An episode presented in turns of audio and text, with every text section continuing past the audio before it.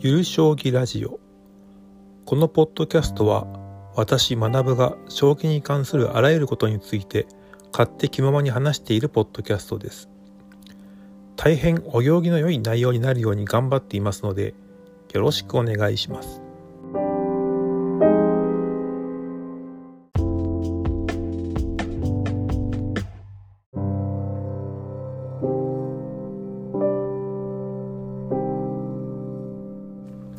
それでは第7回を始めたいと思います。今回は寄付の著作権について。先ほど規制線の寄付利用についてのガイドラインが日本将棋連盟が発表されたようでしてまあそのガイドラインに沿えば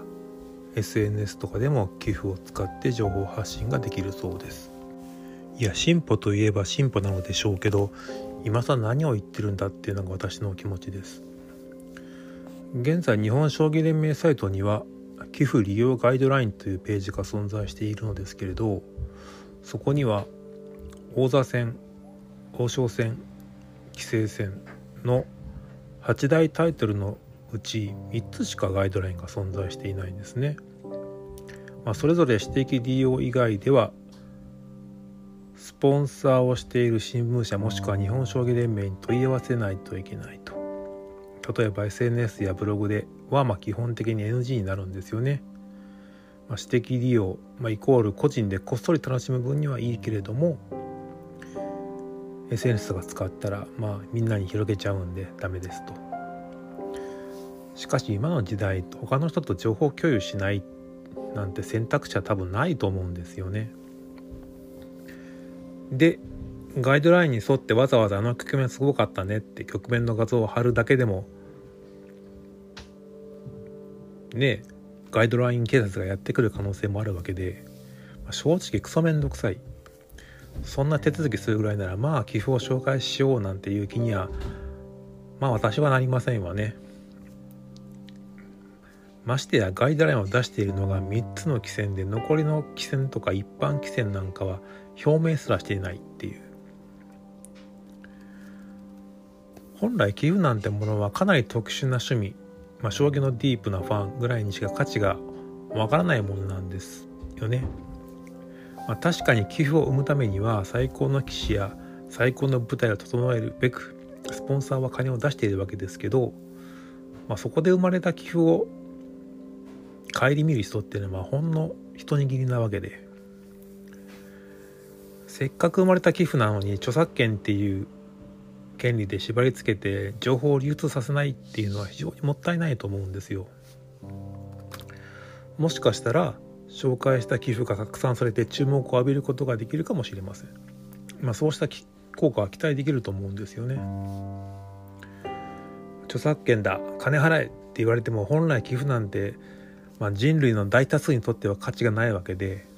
それならせめて多くの人に目目が触れるように日本将棋連盟が温度をとって統一的にこう扱えるように動いていくべきじゃないかなと私は思います。商業利用って言いますけど寄付にそんな価値を与えられるような使い方ができる人がもしいるんであれば逆にやってもらった方がいいと思うんですよね。まあそうすることでより一般認知も進むでしょうしそれでもしお金を生むことができるんであれば将棋界も潤っていくってことになりますからね、まあ、日本将棋連盟の未来が少し明るくなる手段じゃないかなっていう気はします。